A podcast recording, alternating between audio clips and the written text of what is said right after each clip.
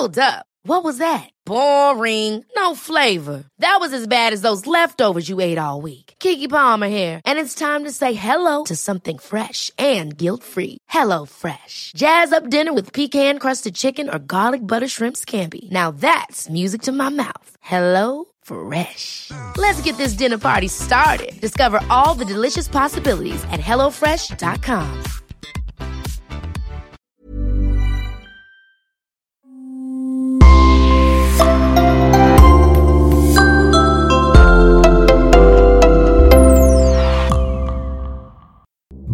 Bienvenue à tous. Aujourd'hui, nous allons vous raconter une affaire criminelle qui s'est déroulée en 2011. Il s'agit de l'affaire Anne Caudal, un mélange explosif de jalousie, de mensonges et de sexe qui va entraîner la disparition d'une jeune femme enceinte en plein été. Que s'est-il passé? Voici l'histoire.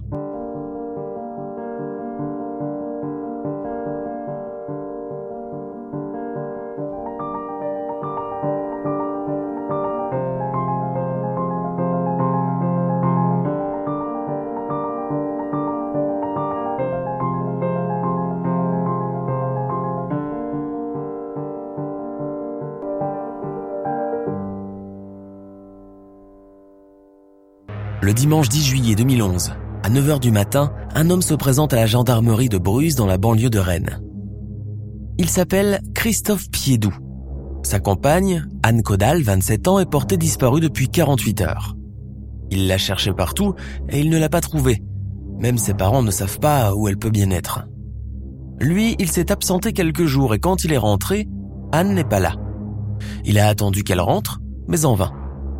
Christophe est fou d'inquiétude, surtout quand elle est enceinte de trois mois et demi. Il l'a appelée à plusieurs reprises sur son téléphone, mais en vain. Il tombe systématiquement sur sa boîte vocale. Christophe a un mauvais pressentiment. Les gendarmes l'accompagnent jusqu'à l'appartement situé dans le centre de Bruges. Rien d'anormal. Il constate que la voiture d'Anne est toujours garée de l'autre côté de l'immeuble, mais que son sac et son portable ne sont pas là. Anne s'est peut-être déplacée à pied ou quelqu'un est venu la chercher. On fait le tour du voisinage. Peut-être que quelqu'un l'a vue et c'est quelque chose. Non. Rien. Surtout que beaucoup sont partis en vacances d'été. Les gendarmes vont à Ploermel, dans le Morbihan voisin, et se rendent à la jardinerie où Anne travaille comme fleuriste. Personne n'a de ses nouvelles. Anne n'a pas donné de signe de vie. A-t-elle fugué? Mais pourquoi le ferait-elle? Toutes ses amies sont unanimes. Anne a tout pour être heureuse. C'est une jolie jeune femme brune et pétillante qui file le parfait amour avec Christophe, un homme prévenant et attentionné. Et comble du bonheur, le couple attend un heureux événement. Sa disparition est incompréhensible. Une semaine passe, aucun élément nouveau n'est retrouvé. Les enquêteurs mobilisés sur l'affaire procèdent à des auditions de témoins ils tentent de retracer le parcours de la jeune femme ce vendredi 8 juillet en fin de journée. Ils savent qu'elle a dîné à son domicile ce soir-là. Et ensuite, plus de traces. Une grande zone d'ombre plane. Mais la famille et les amis ne perdent pas espoir. Ils espèrent toujours retrouver Anne vivante. Ils contactent les médias et diffusent des appels à témoins. Christophe le compagnon, lui aussi, est là. Très affecté, il veut tout tenter pour retrouver sa chérie. Il participe activement aux battues organisées par les gendarmes aux côtés de son beau-père. Il donne des interviews à la presse.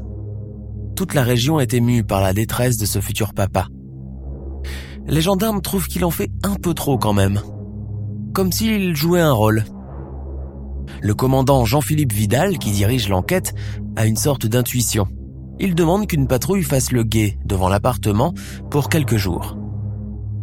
Ce que les policiers vont découvrir est inattendu et va vite faire évoluer l'enquête. Dès le premier soir de surveillance, à peine huit jours après la disparition, Christophe descend en bas de chez lui. Il monte dans une voiture accostée en deuxième position. Il embrasse sur la bouche la conductrice, une belle blonde plantureuse. Et ce n'est pas tout. Christophe va sortir du véhicule et regagner l'appartement. Et une heure plus tard, la femme sort à son tour du véhicule, après l'avoir bien garé, et entre également dans la résidence. Elle ne va quitter le domicile que le lendemain matin vers 8 heures. Elle a donc passé la nuit dans l'appartement. Les enquêteurs relèvent la plaque d'immatriculation de sa voiture. Et c'est ainsi qu'ils découvrent l'identité de cette femme. Elle a 40 ans et elle est fleuriste aussi, comme Anne. Trois jours plus tard, cette femme est convoquée à la gendarmerie.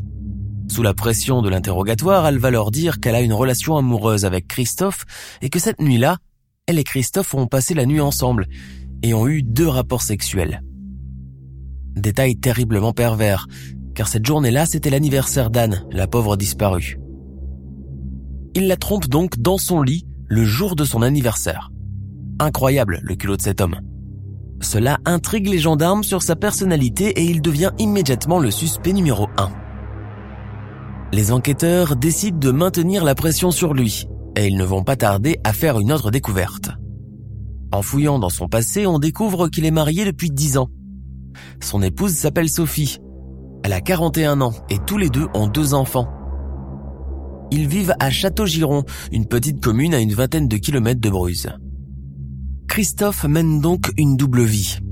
D'un côté, sa vie avec sa famille légitime et de l'autre, cette vie qu'il débute avec Anne Caudal, enceinte de trois mois.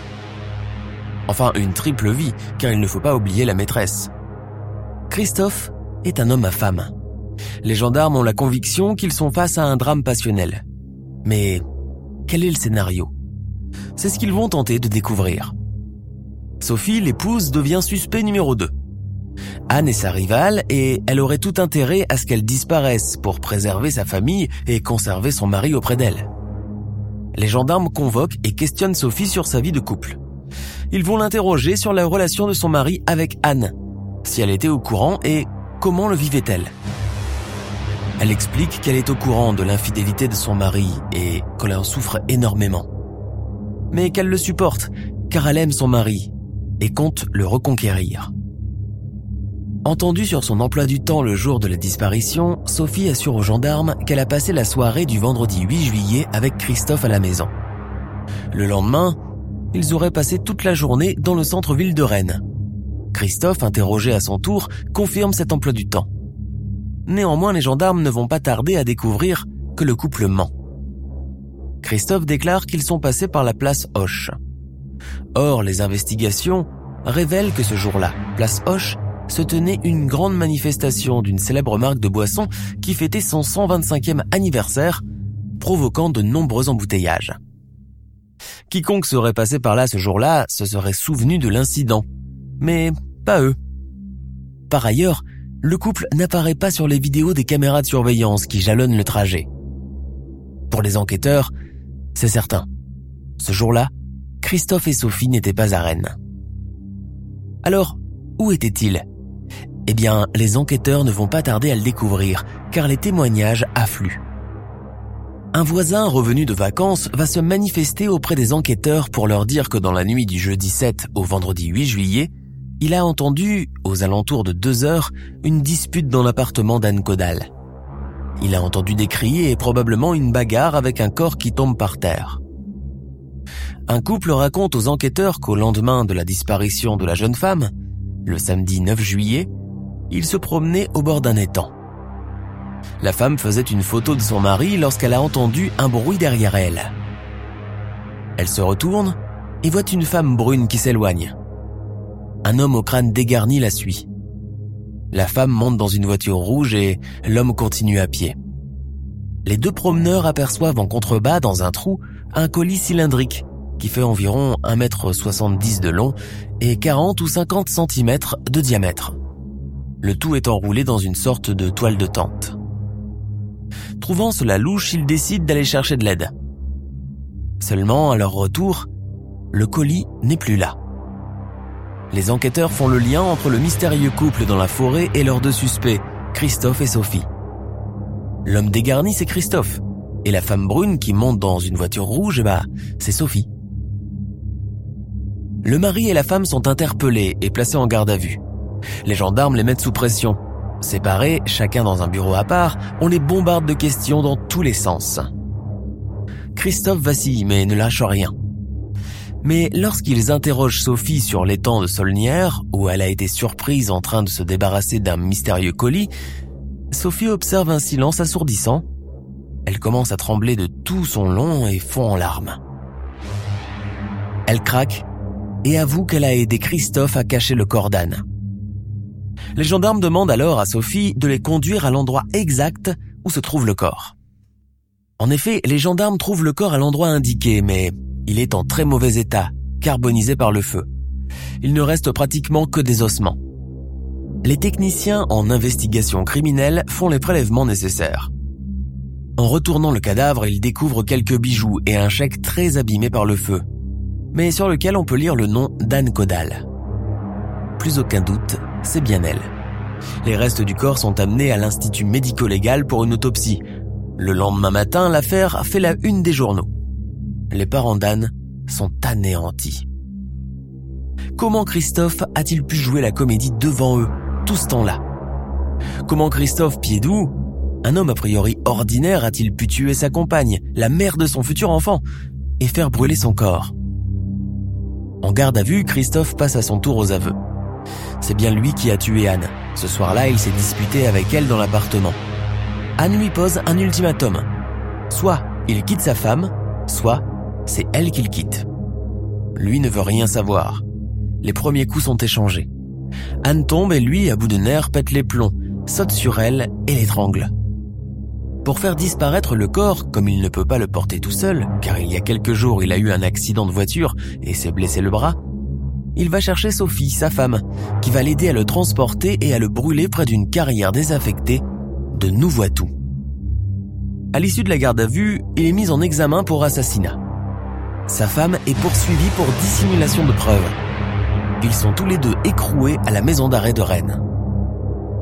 En ce 29 juillet 2011, toute la Bretagne est en deuil des milliers de personnes habillées de blanc, avec des fleurs à la main, se sont rassemblées devant la jardinerie où Anne travaillait comme fleuriste. Une marche blanche est organisée pour lui rendre hommage. Deux autres rassemblements de plusieurs centaines de personnes ont eu lieu à Musillac, sa ville natale, et à Bruges, près de son domicile. L'émotion est aussi grande pendant les obsèques à Musillac. Dans l'église pleine, décorée de nombreux bouquets de fleurs blanches, le curé de la paroisse Jean-Eudes Fresneau déplore la mort d'Anne Caudal et fustige dans son homélie les violences faites aux femmes. Le 24 août 2011, un mois après la découverte du corps calciné, Christophe Piedou se donne la mort dans sa cellule de la prison de Vezin-le-Coquet près de Rennes. Il se pend à la fenêtre de sa cellule en utilisant la bandoulière qui lui sert à maintenir son bras. Son suicide résonne comme un coup de tonnerre. L'homme a emporté avec lui tous ses secrets. Il n'y aura pas de procès. Sophie Piedou, bien que poursuivie pour dissimulation et destruction de preuves, est remise en liberté et reste sous contrôle judiciaire.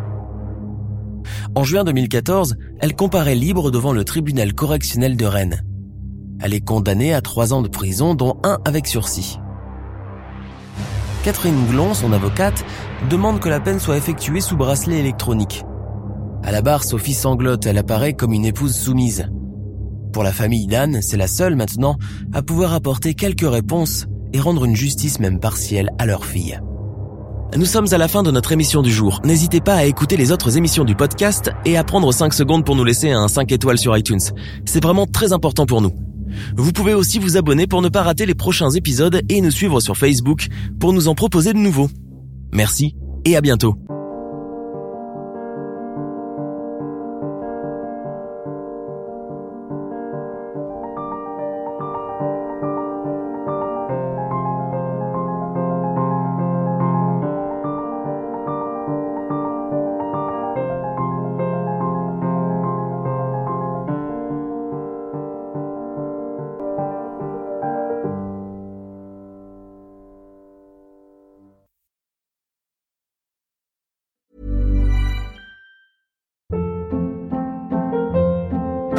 Hold up. What was that? Boring. No flavor. That was as bad as those leftovers you ate all week. Kiki Palmer here, and it's time to say hello to something fresh and guilt-free. Hello Fresh. Jazz up dinner with pecan-crusted chicken or garlic butter shrimp scampi. Now that's music to my mouth. Hello Fresh. Let's get this dinner party started. Discover all the delicious possibilities at hellofresh.com.